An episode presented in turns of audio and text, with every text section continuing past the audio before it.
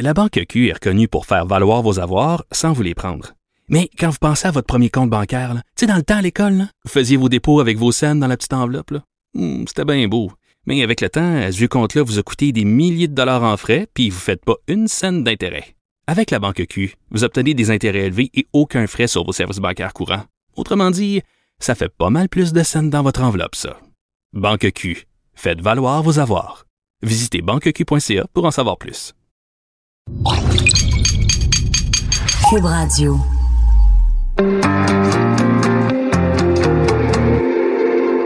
On les critique, on les juge, on dissèque leurs faits et gestes. Mais qui sont les hommes et les femmes derrière nos politiciens? Loin du débat partisan, au-dessus de la mêlée, je vous offre de les découvrir pour essayer de les comprendre.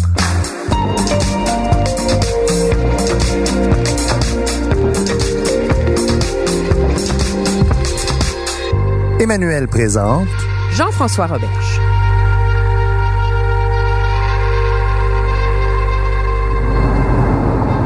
En fait, là, on s'en va où? Toi, toi qui as googlé tout notre trajet. J'ai aucune idée, là. On est euh, chemin de Chambly. On s'en va sur la rue Bourgogne, au bureau de circonscription du ministre de l'Éducation, Jean-François Roberge. On le sait, hein, le Québec a eu son lot de médecins ministres de la Santé. Eh bien, voilà notre prof ministre de l'Éducation. Ben, c'est un choix naturel. Il a quand même écrit un livre là-dessus. C'est un enseignant. Il a enseigné au primaire pendant 17 ans. Il était porte-parole de la CAQ en matière d'éducation. Il a écrit un livre sur si on réinventait l'école. Mais là, comme ministre, c'est intéressant parce qu'il est pris en l'idéal de ce qu'il a publié puis la réalité de ce qu'on peut faire, tu sais. Ça va d'ailleurs être ma première question. Ministre de l'Éducation et de l'Enseignement supérieur, M. Jean-François Roberge. Jean-François Robert, je vais vous le raconter, sa passion pour l'éducation lui a été transmise par un certain Monsieur Simard, un prof finalement comme on a tous rêvé d'en rencontrer. Parent, agent d'immeuble, puis commerçant, Jean-François Roberge a grandi sur la rive sud de Montréal, bon élève, mais pas trop, sportif surtout. Mais imaginez le joueur de hockey débarquer dans un atelier de théâtre au secondaire. C'est ça, Jean-François Roberge. Il a goûté à la politique dès l'université en se faisant élire à l'association étudiante de l'UCAM, puis il a été élu à la présidence de Fort Jeunesse. Son grand amour, mis à part bien sûr son épouse et ses deux filles, c'est bien sûr l'éducation. 17 ans qu'il a passé à enseigner la cinquième année du primaire. La beauté et les défis du système d'éducation, il les a dans les veines. Il a même publié un plaidoyer pour une refonte du système scolaire au Québec. La première grande priorité que je vais aborder, c'est l'éducation. Pour la première fois depuis les années 60, l'éducation va être la première priorité du gouvernement et notre grande ambition, c'est rien de moins que de donner à chaque enfant tous les outils pour aller au bout de son potentiel. Son premier ministre, vous le savez, a placé la barre haute. La balle est maintenant dans son camp. Je vous présente Jean-François Roberge. Là, y a-tu du stationnement?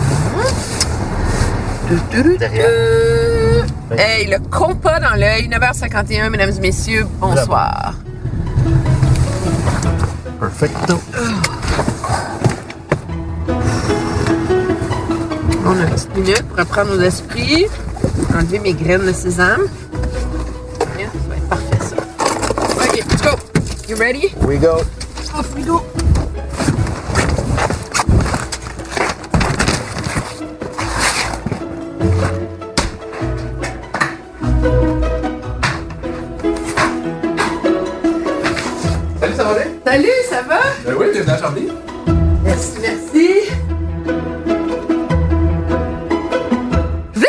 Vous avez tellement réfléchi à l'éducation, vous avez été prof pendant 17 ans, c'est pas intimidant d'être ministre de l'Éducation maintenant? C'est pas intimidant, non. C'est euh, exaltant, c'est euh, stimulant, mais c'est pas intimidant d'être ministre de l'Éducation. C'est euh, c'est passionnant. Ouais, mais vous, vous avez écrit un livre, vous avez tout mis sur la table. Puis là, maintenant, c'est comme sur vos épaules de transformer ce réseau-là dont on déplore l'état en ce moment. Ouais, ben, on a la pression qu'on accepte. Hein, il y a des gens qui veulent me mettre de la pression, mais euh, il y a personne qui est plus dur avec moi que moi-même. Donc, en partant, il n'y a pas quelqu'un qui peut mettre une pression que j'ai pas mis moi-même sur mes épaules. Puis, euh, si j'essayais de tout faire en trois mois ou en six mois, ça serait terrible. D'abord, c'est sûr, c'est sûr qu'on courrait à l'échec. Puis là, il y aurait une pression incroyable. Moi, je sais qu'on a quatre ans. Et j'espérais même huit. On en a assez pour huit, juste dans mon livre. Là. Ben, Mais euh, chaque geste qu'on pose est une victoire en soi. Chaque fois qu'on améliore le système, moi, je dors bien. Donc, euh, j'ai pas à me mettre la pression de tout faire dans les premiers mois. Là. On sait peu de vous, sinon que vous êtes euh, euh, que vous avez enseigné pendant 17 ans, vous êtes passionné par ce sujet-là. Vous avez une sœur, des parents qui ont été agents d'immeubles et qui ont ouvert un commerce de vitraux. C'était quoi la vie du jeune Jean-François Roberge? Vous êtes bien informé. Euh, la vie du jeune Jean-François, c'était d'être à la maison, disons primaire, gardé par ma grande sœur, Marise, qui a presque sept ans de plus que moi. Euh, on se chicanait beaucoup parce que justement, il y avait beaucoup, il y avait une grande différence d'âge entre elle et moi. Donc, elle, était à l'âge où elle voulait euh, vivre sa vie, puis elle était prise pour garder son petit frère. Mais euh, au-delà de ça, c'est une belle enfance. Là. Au-delà de, de chicane un peu enfantine, là, ça a été une belle enfance. J'allais souvent au commerce de mes parents. Je trouvais ça très intéressant de regarder ça, de, comme spectateur, là, de m'asseoir dans un coin, de regarder les clients entrer, de regarder mes parents, gérer les employés, gérer l'inventaire. J'accompagnais ma mère pour aller acheter les choses chez les fournisseurs. J'ai aidé à remplir la voiture ou la camionnette. Euh, ça, c'était très intéressant. Je trouvais ça, euh, je trouvais ça passionnant euh, de, de, voir les dessous du commerce. Puis ma mère est mes parents étaient très, très transparents sur des questions d'argent. Que tout était euh, un livre ouvert. Je voyais ma mère le soir faire les comptes, euh, les entrées, les sorties, les salaires. Puis j'étais avec elle. Des fois, elle me faisait réviser à la calculatrice. Vous savez, celle qui tourne avec un petit papier. Là. Oui, oui. Ça faisait une espèce de ruban de 3-4 mètres de long de papier. Là. Puis on révisait ça ensemble. Euh, ça, c'était intéressant. Puis il y avait beaucoup, beaucoup de place pour les arts et la culture à la maison. Ah beaucoup, oui, hein? beaucoup, beaucoup. Ma sœur qui est devenue comédienne, puis animatrice, puis réalisatrice, mais elle a fait l'École nationale de théâtre du Canada, elle a fait du théâtre toute son adolescence. Moi, j'ai suivi aussi. Ça fait que j'ai fait du théâtre, j'ai fait de l'impro, j'ai fait de la mise en scène, euh, puis le vitrail. Euh, j'ai enseigné le vitrail aussi. Vous saviez en faire? Oui, oui, j'en ai fait. J'ai plein de créations chez moi, puis j'en ai enseigné à, 16 ans. Je, je, travaillais au commerce de mes parents, mais j'enseignais à des dames de 50, 60 ans, surtout des dames qui prenaient des cours de vitrail. Ouais, pendant quatre ans. Ouais. Ça, ça venait d'où pour vos parents, cet intérêt pour le vitrail? Tu sais, c'est pas... Euh, c'est pas usuel. Ça, ça fait un peu Moyen Âge, là. Ben, mon père, euh, qui était agent d'immeuble, euh, vivait mal avec le stress de l'agent d'immeuble. Tu sais, tu, tu, vends, tu fais de l'argent, tu vends pas, tu as, investi des dizaines d'heures dans un projet, donc c'est, tout ou rien. Puis euh, ça, ça le stressait beaucoup, ça fait que Money cherchait un hobby, comme on dit. Et puis il était artiste, mon père, il faisait du fusain, il faisait du dessin, il faisait de la peinture autodidacte. Ça fait qu'il a vu cours de vitrail, il a pris un cours. Puis après quelques semaines, je me souviens, il était à table, il dit, écoute, je suis meilleur que mon professeur. Et puis, euh, il s'est mis à en faire passionnément au sous-sol de la maison. Puis après ça, euh, il a dit, bon, c'est beau, euh, on se lance en affaires. Et puis, il a loué un, il a loué un, local. Il s'est lancé en affaires, ça a bien été. Quelques années après, ils ont acheté un édifice. Puis là, ils ont vraiment grandi. Puis là, ils étaient propriétaires. Et puis voilà, ils se sont lancés comme ça. Puis moi, je trouvais ça intéressant de voir mes parents faire tout ça. Ils, étaient très transparents. Là. Nos parents disaient, ben là, vous savez, on se lance en affaires, on va couper les dépenses pendant un certain temps. Puis bon, voilà. Puis vous, est-ce que vous êtes déjà allé visiter la Sainte-Chapelle à Paris? Je suis pas allé à Paris. Vous êtes pas allé? Je suis allé? à bien des endroits. Je suis allé en Le Europe. plus beau mais, vitrail euh, que vous ayez jamais vu? euh, J'en ai vu des très beaux au Vatican. Ah ouais. Ouais, j'ai vu le Vatican il y a deux ans. Donc, euh, c'est là, les plus beaux. Mais, en fait, les plus, euh, les plus beaux en termes de, de, de, Moyen Âge, mais les plus beaux vitraux que j'ai vus, c'est ceux que mes parents ont fait, pour vrai. les créations, parce qu'il faisait de l'art moderne. là. Il faisait, il faisait autant des, des vieilles affaires là, à l'ancienne que des grandes verrières de trois pieds par quatre pieds avec euh, c'était de l'art abstrait avec des formes, des couleurs. Ça, c'était très beau. Il y avait il y a plusieurs maisons à Montréal, des maisons très, très cossues de plusieurs millions de dollars qui ont des vitraux, des créations de mes parents sur lesquels j'ai travaillé, euh, qui sont magnifiques. là. Des fois, c'est des, des- c'est des murs qui séparent, supposons, la, la cuisine de la salle à manger. Et c'est des grands, des grandes verrières extraordinaires. Ça, c'est, ça, c'est les plus beaux que j'ai vus de ma vie. C'est ceux de mes parents. Oh, wow. Est-ce que vous en avez chez vous?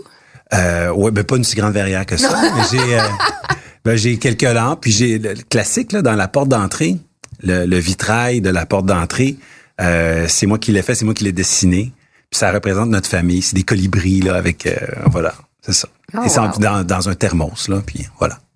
Vous étiez comment, vous, quand, à, à l'école, quand vous étiez jeune? Il y a eu deux phases. Au primaire, euh, j'étais toujours, toujours, toujours dans la lune. Euh, je comprenais assez vite et j'avais une imagination débordante. Là, hein. Fait que c'était toujours écrit dans mon bulletin euh, à, son affaire, mais dans la lune, ou euh, bon résultat, mais dans la lune. Moi, je comprenais, puis après ça, je regardais par la fenêtre, je m'inventais des histoires, des écureuils, n'importe quoi. Là. Puis, euh, donné, il me rappelait, hop, où est-ce qu'on est rendu? Puis je revenais. Puis au secondaire, euh, ça a été un peu plus difficile. euh, des notes en dents de scie, un intérêt plus ou moins grand. Euh, je faisais le nécessaire pour, euh, pour passer d'une année à l'autre jusqu'à en secondaire 4. Je dis, bon, là, ça prend des bonnes notes. Voilà, j'ai eu des bonnes notes. Secondaire 4, hein, c'est comme, c'est Ouais. l'éveil de tout adolescent, hein, ça? Ben, j'avais compris comment fonctionnait le système là, mathématique. que, Dans le fond, jamais personne va te demander tes notes de secondaire 1, secondaire 2, en réalité. Là. Non. Donc, euh, pourquoi pas vivre une vie d'adolescent? Puis euh, j'aimais mieux passer mon temps dans les arénas, jouer au hockey, euh, 3-4 parties, 5, 5-6 parties. Parce que vous avez joué longtemps au hockey, là. Ouais, ouais, de 4 ans à 18 ans. Jusqu'au début. J'ai fait une demi-année junior, mais là, justement, j'étais rendu au cégep. Euh, ouais, mais pas, attends, junior, euh, junior A. On est bien loin de, l'élite, là. Assez pour s'amuser, mais pas assez pour, euh, pas, pas assez pour des rêves d'être joueur de hockey? Non, non, j'aimais ça. Jouer au hockey, j'aime encore ça, mais je, je me suis jamais fait croire que j'avais un talent de, de pour en faire un professionnel. Oh non. Puis pourquoi décider de choisir l'enseignement dans la vie? Euh, parce qu'il y a un professeur euh, marquant qui, qui m'a montré que ça pouvait être vraiment extraordinaire. Monsieur Simard? Ouais, j'en parle dans mon livre, Léon Simard, qui, qui, qui m'a montré qu'on pouvait être passionné, passionnant, qu'on pouvait sortir des manuels, qu'on pouvait, si on maîtrisait vraiment notre contenu, on n'avait pas besoin d'aucun manuel. On pouvait partir du programme puis amener les jeunes à, à développer des compétences, les stimuler, les, les mettre face à leurs contradictions, euh, les faire évoluer. Qu'est-ce qu'il enseignait, lui? Il enseignait euh, français et il enseignait euh, catéchèse parce que il y a- c'était à l'époque des euh, c'est réseau confessionnel, donc euh, enseignement religieux catholique. Et il nous faisait les paraboles, c'était incroyable. Il nous mimait ça, là, puis c'était un théâtre extraordinaire. Il faisait tous les personnages un après l'autre. Puis euh, c'était c'était vraiment passionnant là quand il nous faisait ses, euh, ses paraboles puis tout ça. Là. Ça n'a pas vous- fait de moi un croyant, mais ça a fait de moi quelqu'un qui apprécie encore plus le théâtre. Non, vous, vous croyez pas en Dieu? Ah, pas tellement, pas tellement. Non. Est-ce que c'est pour ça que vous trouvez qu'on devrait euh, mettre l'idée que Dieu n'existe pas dans le cours d'éthique et culture religieuse? Ah, je- non, il n'y a pas de lien. Je pense qu'il faut, euh, il faut que le cours d'éthique et culture religieuse soit revu. là. Je pense qu'il, je pense qu'il est nécessaire, mais disons maladroit dans sa formule actuelle, tout simplement. C'est ça.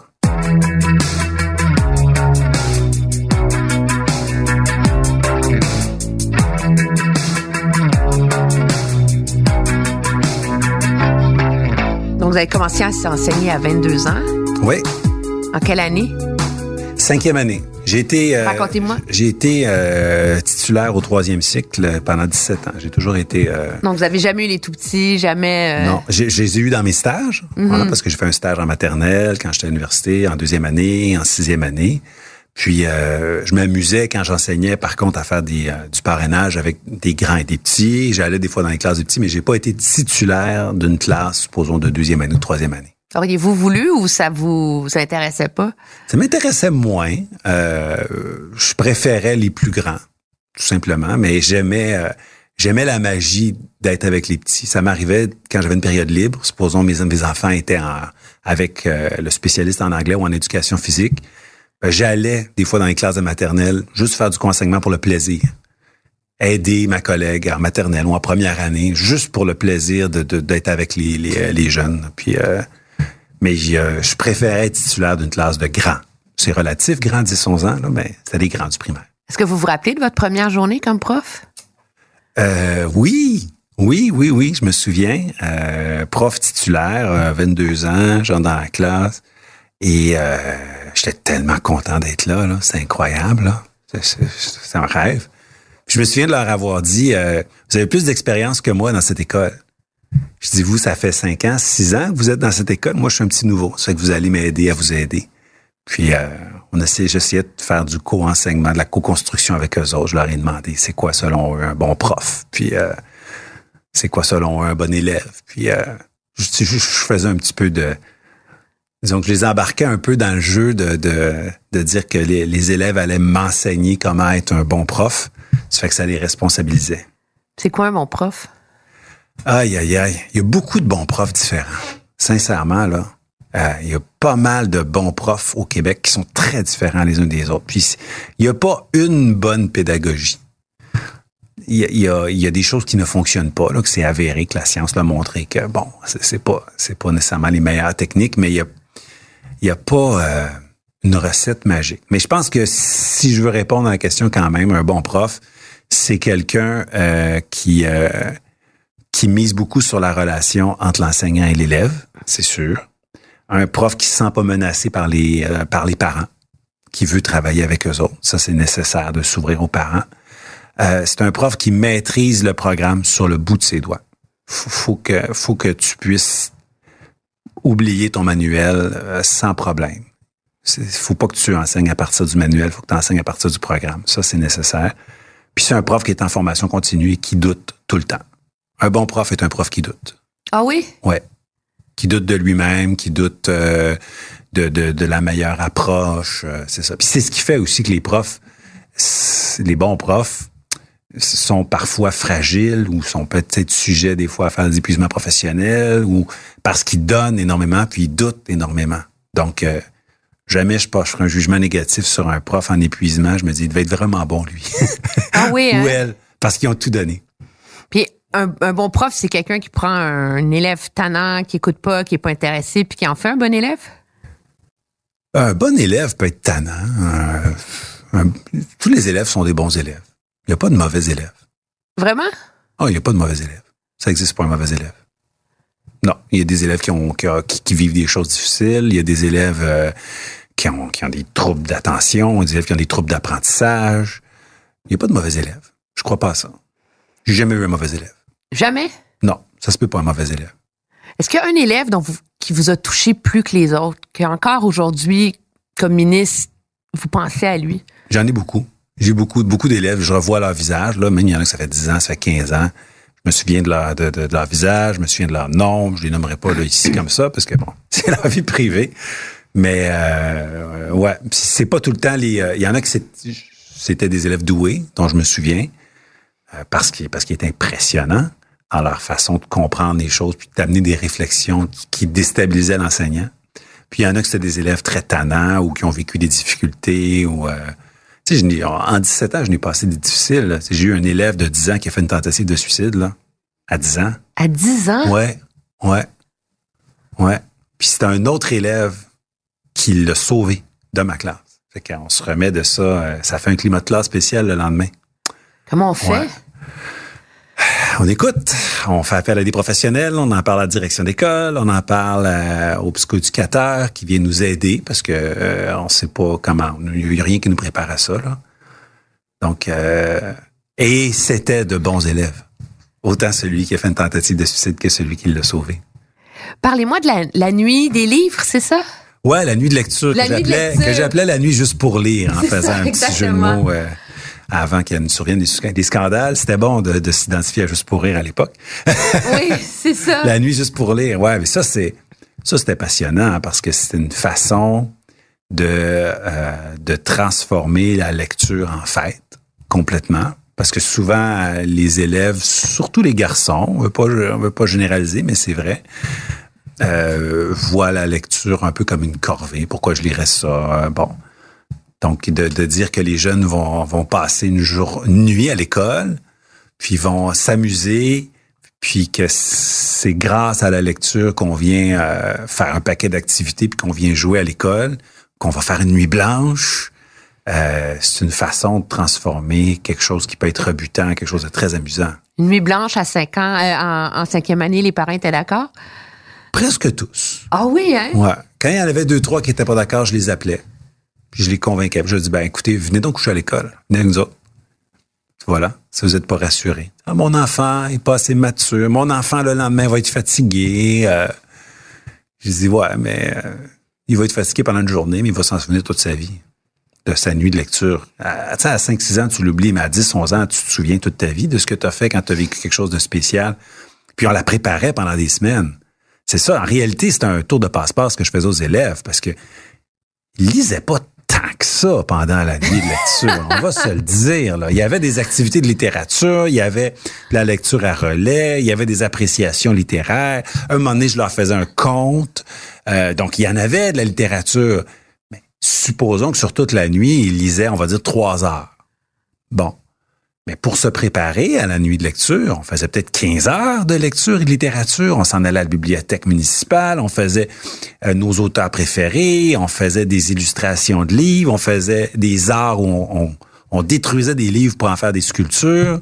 On faisait plein d'affaires avant euh, qui, qui les amenaient à découvrir leurs auteurs préférés pour se préparer à la nuit de lecture. Ça fait que euh, ils se faisaient un petit peu avoir là-dedans, mais dans le fond, c'était correct. C'est légal. Qu'est-ce qui vous a ouvert à la littérature puis à la lecture, vous? Euh, le journal. Le journal? Ouais, le journal et euh, ma marraine. Mon père, euh, tous les matins, lisait la, la presse, la presse papier, hein, à- qui était très grande, hein, qui se déployait en plusieurs cahiers, là, qui prenaient toute la table de la cuisine. Et ça prenait un bon 45 minutes tous les matins. Là, mon père s'installait, puis il parlait pas, il lisait sa presse. Et euh, j'étais impressionné par ça. Puis moi, j'ai appris à lire à l'envers. Je m'installais en face de lui, puis je déjeunais, puis euh, je lisais le journal à l'envers. Euh, et à un moment donné, je me mets à parler avec lui de ce qu'il venait de lire. Je dis, ben voyons, tu l'as pas lu encore, Jean-François? Je dis, ben oui. Et là, puis là, il s'est rendu compte, je suis capable de lire. Je suis capable de lire aussi vite à l'endroit qu'à l'envers. là. Je peux lire votre feuille en ce moment. Sans aucun problème. notes, là. Et euh, donc, euh, donc mon père et la- et la presse tous les matins, une lecture euh, non négociable. Et ma marraine qui, à chaque année, m'abonnait à la petite revue Sélection. Sélection du Reader's Digest. Qu'il y a dans l'entrée ici, d'ailleurs. Ouais, c'est ça, qu'il y a dans tous les bons cabinets de dentistes. Et euh, de recevoir, donc à tous les mois, j'avais de la poste à moi, très jeune, mettons à 7-8 ans. Là. Je lisais ce que je comprenais. Il y avait des articles trop compliqués pour moi, c'est pas grave. Je le feuilletais. Euh, Il y avait tout le temps des pages avec des blagues supposément drôles, rions un peu. Euh, il y avait tout le temps l'histoire improbable de quelqu'un qui s'est fait sauver d'une attaque d'alligator ou de je sais pas quoi. J'ai une collègue qui faisait ça, Ouais. d'écrire ces articles-là. Il y a toute une technique au fait de sûr. comment on les écrit. Là. Mais je trouvais ça euh, parce qu'il y avait toujours quelque chose à lire. Tu sais, tu as 10-15 minutes, qu'est-ce que tu fais? Bon, tu prends le Reader's Digest, puis tu lis un article. Donc, euh, j'ai été initié par ça. Mes premiers romans, moi, je les ai lus au secondaire. Euh, au primaire, aucun de mes profs m'a fait lire un roman. Puis, ça me... Les Bob Moran, pas aimé ces trucs-là? Mais moi, j'ai lu ça au secondaire. OK. Ouais, ouais. Puis je suis euh, et c'est, c'est- je suis pas le seul. là. Je pense que moi j'ai 44 ans. Je pense pas qu'il y a beaucoup de gens de 40 ans et plus qui lisaient des romans euh, au primaire. C'était des albums qu'on lisait, si vous vous souvenez bien. Ouais. Et aujourd'hui, il faut s'épater de la capacité de nos jeunes à lire des beaucoup plus que ce qu'on lisait. Les jeunes lisent beaucoup plus et mieux Ah que ce qu'on lisait. vrai, Ça, hein? c'est la réalité. La littérature jeunesse aujourd'hui, c'est un marché incroyable. Mais c'est plus Quand, varié. quand vous et que- moi, on avait 7, 8, 9, 10 ans, là, ce qu'on lisait, c'était des albums et des BD.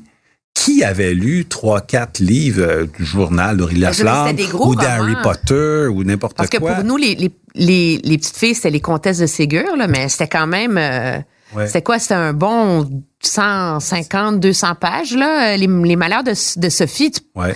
Mais Est-ce que vous lisez ça vraiment au primaire? Ouais. Moi, j'ai lu euh, Les malheurs de Sophie en quatrième année. OK. Mais, Mais là, j'avais pas- lu un livre, tu sais, c'est comme, j'en ai lu un dans mon primaire.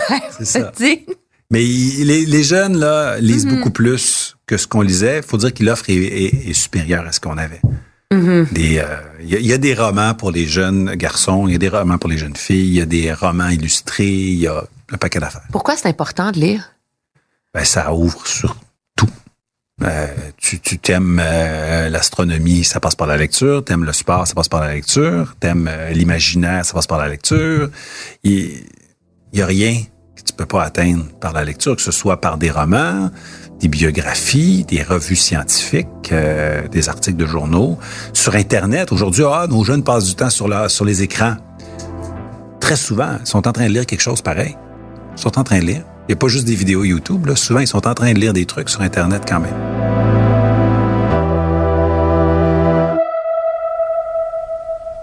La Banque Q est reconnue pour faire valoir vos avoirs sans vous les prendre. Mais quand vous pensez à votre premier compte bancaire, tu sais, dans le temps à l'école, vous faisiez vos dépôts avec vos scènes dans la petite enveloppe. Hmm, C'était bien beau. Mais avec le temps, ce vieux compte-là vous a coûté des milliers de dollars en frais, puis vous ne faites pas une scène d'intérêt. Avec la Banque Q, vous obtenez des intérêts élevés et aucun frais sur vos services bancaires courants. Autrement dit, ça fait pas mal plus de scènes dans votre enveloppe, ça. Banque Q. Faites valoir vos avoirs.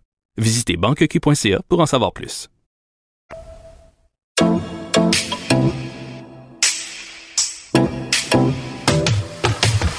Vous écrivez dans, votre livre, vous citez André Malraux qui dit La culture, c'est ce qui répond à l'homme quand il se demande ce qu'il fait sur la Terre. Pourquoi vous interpelle cette phrase-là? Ben parce que chez moi, la culture a toujours, toujours été très importante. Je l'ai dit tout à l'heure. euh, mon père peignait, faisait du fusain, faisait du vitrail. Ma mère faisait du vitrail aussi. Ma mère écrivait. euh, elle écrit encore des, des, des monologues pour ma sœur et moi qui, qui on se promenait. Ah oui, ça c'est drôle. Je vais vous conter ça. Ma sœur de 6 ans, mon aînée, j'avais 17, 18 ans, elle faisait des, des concours d'art oratoire et des, des, des petits concours d'humour dans des bars. À 17, là, elle rentrait déjà, là. Puis à 18, 19, 20, euh, elle faisait ça. Euh, elle a partagé la scène avec Stéphane Rousseau une couple de fois, d'ailleurs. Et euh, Michel Courtemanche aussi. OK. Et moi, à 12 ans, je la suivais. Et Vos j'entrais... parents vous laissaient la suivre dans des bars où elle faisait des. On allait, oui, oui. On, a- on allait, puis on disait, regardez, j'accompagne, là, elle va faire le, le petit spectacle tantôt. Et là, ma mère, qui, qui arrivait, qui allait voir le gérant, elle dit, écoutez, là, ce soir, il y a une- c'était souvent des, c'était des soirées d'humour, mais sous forme de, de, de compétition. Il y avait toujours à la fin une petite remise, un petit diplôme ou d'un, d'un 50 dollars, là, au premier. Et là, ma mère disait, mais mon fils, qui a 12 ans, euh, il y a un petit numéro, un 5, un 7 minutes. Est-ce que vous laisseriez le faire en première partie? Et là, j'y allais. Et j'allais faire mon, mon petit mon petit numéro d'humour à 12, 13, 14 ans. Euh, donc, euh, il y avait il y avait définitivement, donc entre mon père qui faisait du fusain, ma mère qui écrivait des, des monologues d'humour. Euh, et puis, on allait au théâtre chez moi 5, 6, 7 fois par année, euh, tout le temps. Là. Donc, c'est très important pour nous, la culture. Est-ce qu'il y a un auteur qui vous a marqué dans votre vie plus que les autres? La réponse plate, c'est non. Il n'y a pas un auteur. euh, je lis toutes sortes de choses. Je lis pas. Je lis pas des grands essais philosophiques. C'est pas ça qui vient me chercher plus. Je lis beaucoup sur l'éducation. Euh, pas juste depuis que je suis ministre, là, mais tu sais, j'ai- toujours, j'ai toujours été intéressé par par, par euh, la littérature là-dessus. Sinon, je lis des romans, je lis des biographies. Puis je, lis des, des romans euh, qui, qui me lèvent pas nécessairement. là. Des romans, pour moi, c'est c'est pour me distraire. Quand je veux lire du sérieux, je lis des biographies ou des essais sur l'éducation. OK. Voilà. Mais je peux pas dire que je lis euh, des romans de grande littérature. Ça, je les ai lus quand j'étais, disons, à l'école. OK, OK. Ouais, ouais. Quand je lis des romans, c'est pour me distraire. là. OK. C'est comme ça. Quand on, regarde votre, votre livre, là, on voit tous les chantiers que vous voulez, que vous voulez ouvrir pour l'éducation, donner. C'est vraiment réinventer l'école. le titre est bien choisi. Mais en même temps, je regardais, puis les maternelles 4 ans, c'est comme une page et demie dans un livre de 150 pages. Ouais. Quand on regarde votre gouvernement aller, on dirait que vous mettez tous les œufs dans le panier de la maternelle 4 ans. Puis moi, je lis tout le reste du livre. Je dis, mon Dieu, mais C'est pas tout le reste qui est encore plus important. Ben, je suis très content que vous l'ameniez parce que la maternelle 4 ans, c'est important. mais C'est une mesure parmi plusieurs autres. Et euh, les, euh, les oppositions euh, s'opposent bêtement. Là. Disons, dans l'opposition, on va s'opposer. Puis deux, trois groupes ont décidé médiatiquement de faire croire aux Québécois que le programme de la CAQ, c'est les maternelles 4 ans. Puis ça marche à date. Euh, J'ose dire qu'il y a plusieurs médias qui sont tombés dans le panneau. Alors qu'on a plein d'autres choses. Euh, je dépose euh, un projet de loi sur les frais chargés aux parents. On l'étudie dès la semaine prochaine. Euh, J'ai déjà changé quelque chose pour que les jeunes bougent davantage. On a changé l'horaire pour qu'il y ait deux récréations par jour. On va rajouter du parascolaire au secondaire, qui est un programme ultra ambitieux pour valoriser l'école publique, l'école, la classe régulière, avoir plus de mixité sociale dans nos écoles. Ça, ça va être majeur. Ça va être un leg très important. On va revoir euh, l'architecture de nos écoles pour les constructions d'écoles. On va valoriser la profession enseignante. Je suis en train d'implanter un programme de mentorat pour les enseignants qui euh, qui entrent dans la profession. On perd trop de jeunes enseignants. Donc, je travaille sur euh, l'enseignement supérieur. On revoit la formule de financement des cégeps. On revoit la formule de financement des universités. La maternelle 4 ans, c'est peut-être 15% de mon temps dans une semaine. Ah oui, seulement? C'est 97% de l'espace médiatique euh, qui ne parle d'ailleurs que d'éducation et très peu d'enseignement supérieur. Alors, bon, si on me dit euh, vous êtes obsédé par la maternelle 4 ans, pas du tout. C'est une mesure très importante auquel je tiens, qui va, euh, j'en suis convaincu, dans 15 ans, augmenter les taux de réussite. Mais d'ici là, on va faire bien d'autres choses. Bien, bien d'autres choses. Ça va prendre longtemps avant qu'on sente le, le bénéfice que ces maternelles 4 ans-là vont amener à l'ensemble de la société? Ben oui, parce que euh, on veut déployer le programme sur cinq ans. Donc, il y a des enfants qui auront quatre ans dans cinq ans qui sont pas nés. C'est des projets encore. Puis avant, avant que ces enfants-là décrochent leur diplôme d'études secondaires à 16 ans, alors qu'ils sont pas nés, on s'entend que ça va prendre un certain temps. Donc, il faut, euh, il faut accepter d'investir tout de suite pour des mesures qui vont être payantes plus tard. C'est une phrase que je répète parce que mon père, qui, est décédé il y a moins d'un an, me l'a dit. Puis ça, c'est une phrase marquante, plus marquante que bien des auteurs que j'ai lus, qui disait Jean-François, ça prend du courage pour prendre un pépin de pomme, le planter, s'occuper de la jeune pousse, s'occuper du petit pommier en sachant que c'est pas toi qui vas cueillir les pommes. Ben, c'est ça qu'on fait avec la maternelle 4 ans. Ben, en attendant, on s'occupe de toute notre verger. Parce qu'il y en a plein de pommiers en ce moment-là. Donc, euh, voilà, on fait ça, mais on fait bien d'autres choses. Le parascolaire, pourquoi c'est si important selon vous? Ça a été dévalorisé dans les dernières années? Ben, c'est euh, c'est au gré du vent, c'est au gré des inscriptions des parents, c'est au gré du leadership d'une direction dans une école où qui décide d'en faire un enjeu ou pas, alors que la littérature le dit, puis euh, il y a un paquet d'expériences à travers le monde qui le dit, c'est un facteur déterminant dans la motivation scolaire, dans la persévérance scolaire, Pourquoi? le sentiment d'appartenance. Ben parce que quand tu quand tu es à l'école, au secondaire, euh, ce qui est valorisé, c'est les apprentissages, c'est les notes par les adultes. Mais quand tu es un ado de 13, 14, 15, 16 ans, ce qui est valorisé, c'est tes relations avec tes amis, euh, c'est l'esprit de, de clan, c'est ta gang. Puis c'est dans quoi t'es, qu'est-ce que tu aimes faire, dans quoi tu es bon? Alors, si tu aimes faire du théâtre, ben, puis tu fais du théâtre dans la, troupe de la ville, ben, quelle occasion manquée de prendre ça puis de le faire à l'école? Si tu, euh, tu joues au volleyball au badminton, puis tu le fais avec euh, les équipes municipales, ben, quelle occasion manquée de, de lier ça à l'école, d'associer le plaisir et le scolaire, puis de porter le chandail avec le logo de ton équipe secondaire. Euh, Philippe Laprise, qui est un résident de Chambly, qu'on connaît tous, là, auteur, euh, humoriste, comédien, animateur, qui, qui dit que s'il a complété son secondaire, c'est à cause de la Ligue d'impro. Euh, parce qu'il y avait de la difficulté. Il l'a dit dans un, dans un monologue, là, je révèle rien. là. il y avait un TDAH, c'était très difficile, puis il savait pas. Donc c'est pire quand tu sais pas qu'est-ce qui, qu'est-ce qui rend l'école difficile. Mais à un moment donné, je sais pas, secondaire 3, secondaire 4, je sais pas à quel moment, il est sauté sur une patinoire d'impro. Puis là, il a vu qu'il était bon dans quelque chose à l'école. En quelque part, c'était à l'école par accident. Je veux dire, ça, il y a, il y a rien de scolaire dans l'improvisation, mais son école avait décidé d'en faire une activité parascolaire, ça l'a permis de décrocher son diplôme. Qu'est-ce qui serait arrivé si euh, Philippe Laprise n'avait jamais décroché son diplôme? On le saura pas, on, on veut pas le savoir. On est bien content qu'il soit l'homme qu'il est aujourd'hui.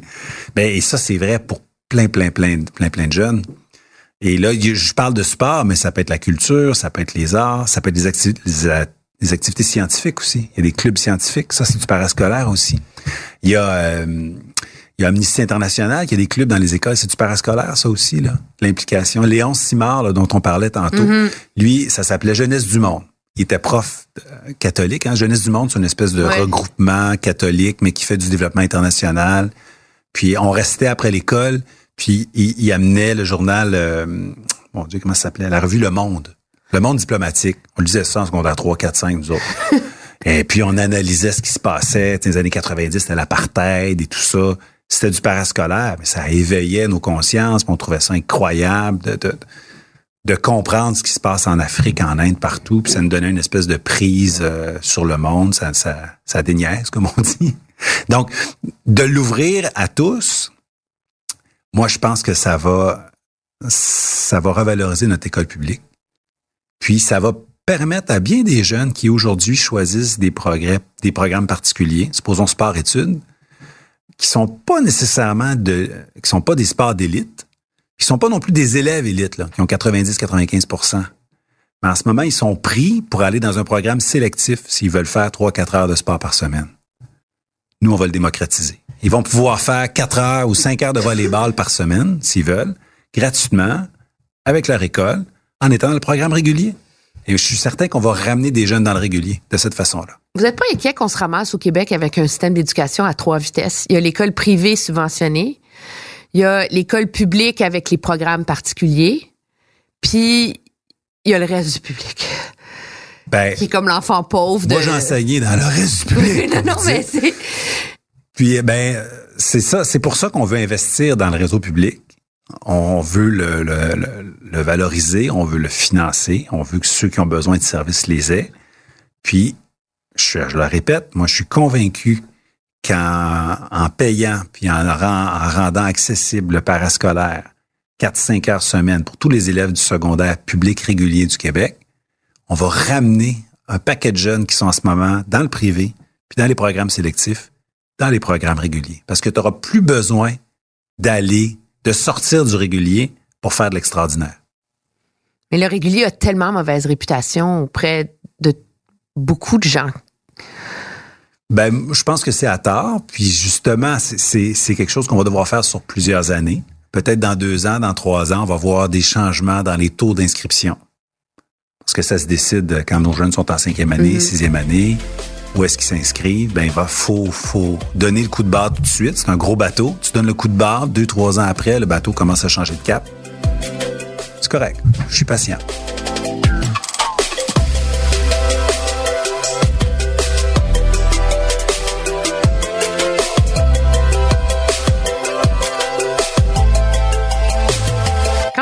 Vous êtes, vous dressez quand même un, portrait très sévère hein, des structures en éducation, là. Les bureaucrates qui empêchent tout changement, les commissions scolaires qui sont une chaîne qui ralentit la progression de chacun des membres de l'équipage, les syndicats qui sont des empêcheurs de tourner en rond. Là, maintenant, c'est vous le ministre. euh, quand vous leur avez émis ces critiques acerbes-là, euh, c'est pas évident maintenant de gagner leur adhésion, non? Mais on fait jamais l'unanimité. Quand on bouge, on fait pas l'unanimité. Ça, c'est sûr. C'est celui qui ne fait rien d'habitude a plein d'amis parce qu'il dérange personne. Mais euh, c'est pas de ça qu'on a besoin euh, au Québec, là, d'un ministre qui dérange personne. Vous, nous, Vous, vous nous dérangez? dites, ben, je pense qu'à certains égards, oui, mais euh, à d'autres égards, je rassure. Euh, puis je, je, je, notre gouvernement aussi ramène de l'espoir dans les écoles parce qu'il y a beaucoup, beaucoup de profs tannés de se battre contre un système. Des profs euh, extraordinaires qui sont condamnés à l'ordinaire, des profs qui veulent sortir du cadre, qui veulent sortir de l'horaire, qui veulent innover et qui sont dans un cadre qui, qui, qui est structuré, qui est, qui est, c'est pas un cadre euh, flexible, c'est un cadre qui est rigide. Et quand je vais dans les écoles, il y a beaucoup, beaucoup de profs qui nous disent lâchez pas. Vous nous donnez de l'espoir, vous nous donnez l'envie de croire que le réseau peut s'améliorer, va s'améliorer. Puis euh, moi, j'appelle ça opération libérer le talent. Il faut libérer le talent dans nos écoles. Il y a des directions d'école, il y a des professionnels, il y a des, il y a des bénévoles dans les écoles, il y a des enseignants qui demandent juste ça. Qu'on qu'on lève l'ancre. Il faut juste lever l'ancre. Le bateau veut décoller. On a hissé les voiles, puis l'ancre est encore en train de gratter fond. l'encre, elle appartient à des structures lourdes. Vous n'êtes pas le premier à vous attaquer à ça, là. Tu sais, les commissions scolaires, les syndicats, la machine de ce ministère-là, mais qui est comme un trou sans fond. Comment on fait pour gagner l'adhésion de ces structures-là qui résistent au changement depuis tant d'années? Mais je m'attaque pas à, à personne. C'est pas une attaque à, une- à quelque chose.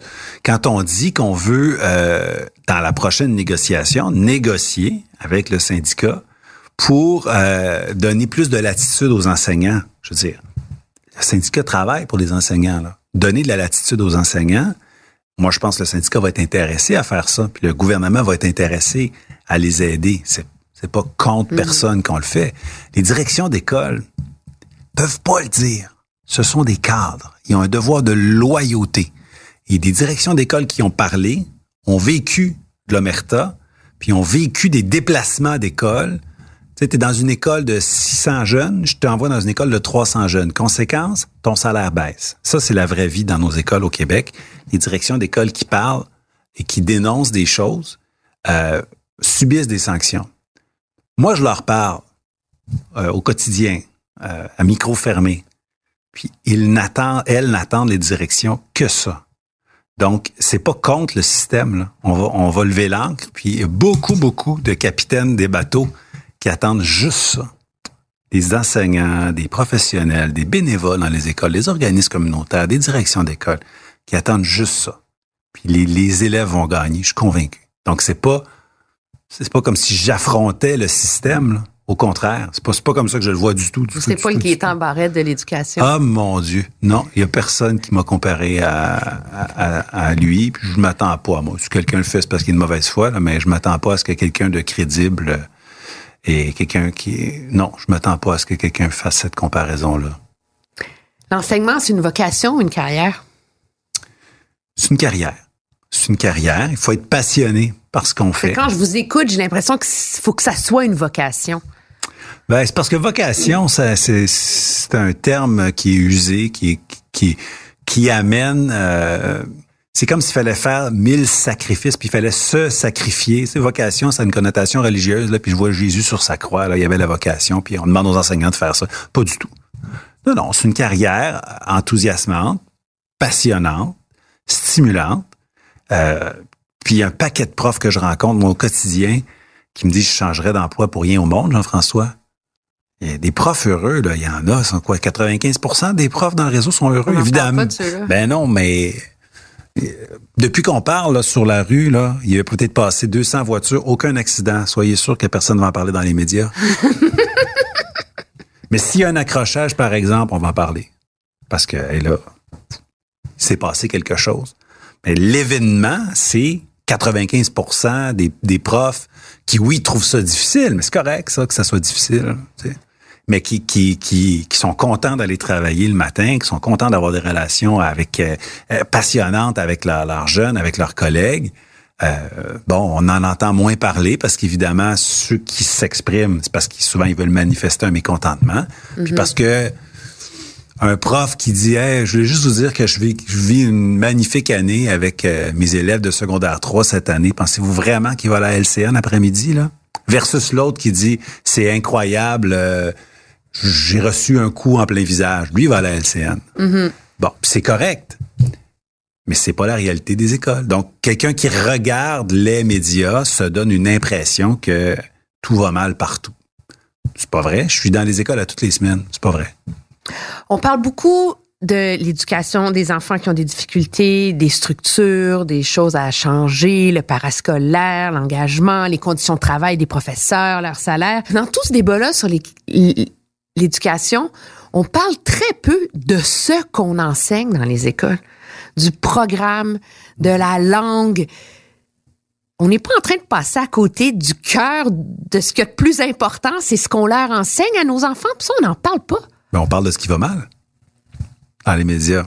Puis bon, je, je Non, blâme vous- pas les médias, c'est comme comme ça. C'est comme ça depuis que le monde est mort. Non, non, c'est vous- correct là. Vous, comme ministre, Ouais. vous êtes satisfait avec ce qu'on enseigne à nos enfants dans nos écoles?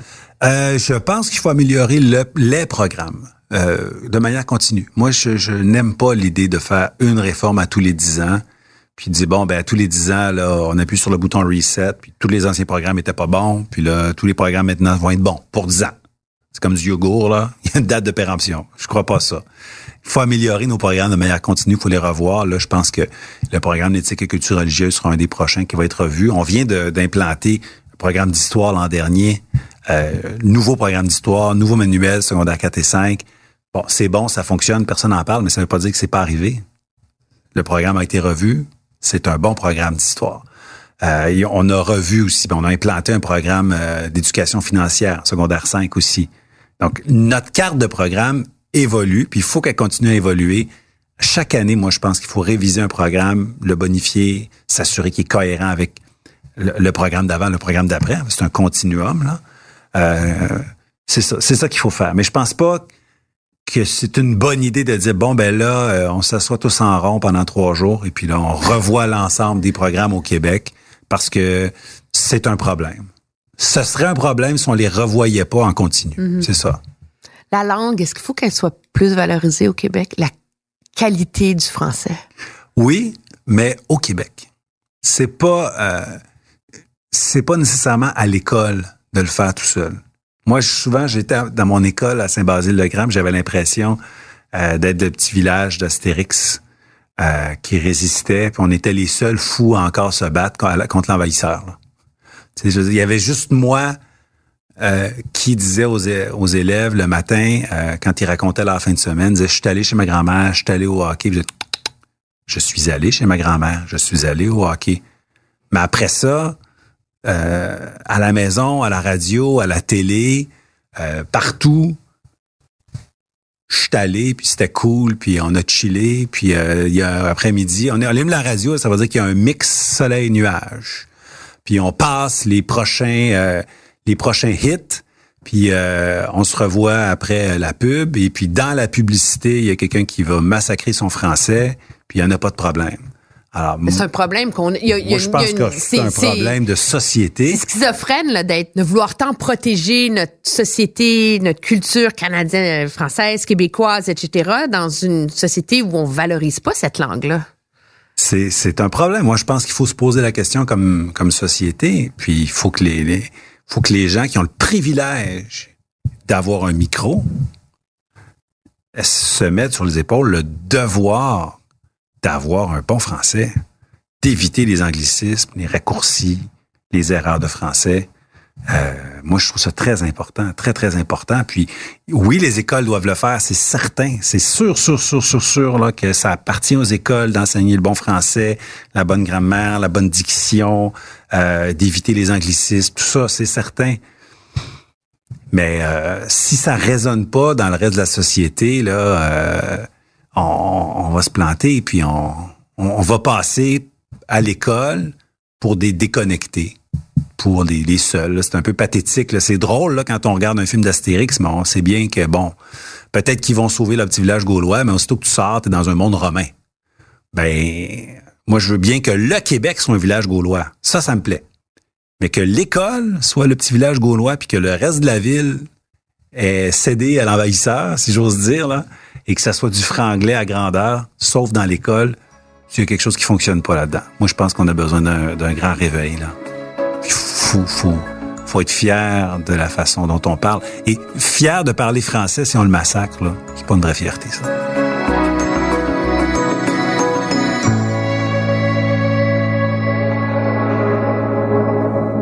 Avez-vous une peur, vous?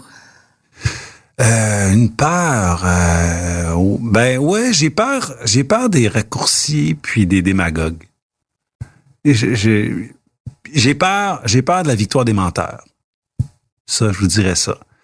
Puis c'est ce qui me dérange le plus. Moi, ça me dérange pas de débattre euh, passionnément avec quelqu'un qui est en désaccord avec moi.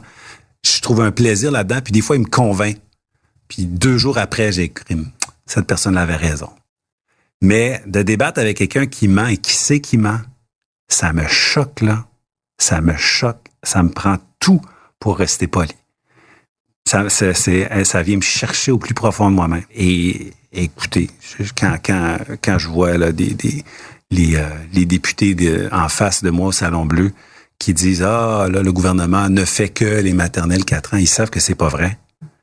Puis parce qu'on a eu des débats, des fois, au-delà de la période de questions, on a des débats des fois de 15-20 minutes dont on parle pas dans les médias, c'est correct, mais des fois, on, on sort de la période de questions pour débattre longuement, puis on, je leur réponds bien honnêtement, comme les 10 chantiers qu'on a lancés dans les quatre derniers mois.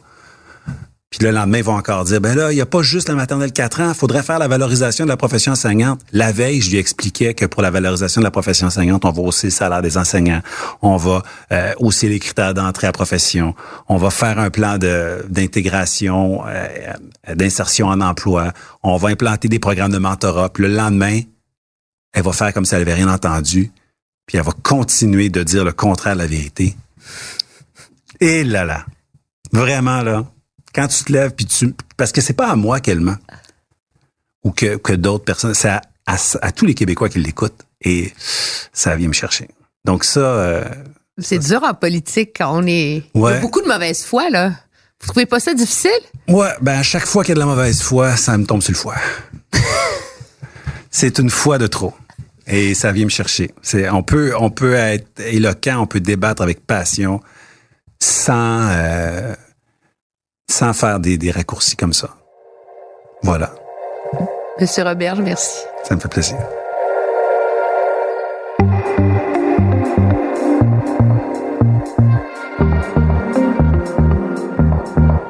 Si vous aimez mon balado, aidez-nous en le partageant sur vos réseaux sociaux. Si vous l'écoutez sur une autre plateforme que Cube Radio, n'hésitez pas à donner votre avis, laisser un commentaire. Oui, oui, cinq étoiles, c'est bon. C'est très utile pour faire découvrir la série. Merci d'être à l'écoute. Vous pouvez bien sûr me suivre sur une foule d'autres plateformes, Twitter, Facebook. Vous pouvez lire mes chroniques sur le site de TVA Nouvelles, encore écouter mes analyses, que ce soit à Mario Dumont, l'ajoute LCN, au bulletin de 22 heures avec Sophie Thibault à TVA, ou encore surtout ne pas manquer l'émission politique du dimanche que j'anime, l'ajoute édition dimanche à 10h et 17h sur LCN.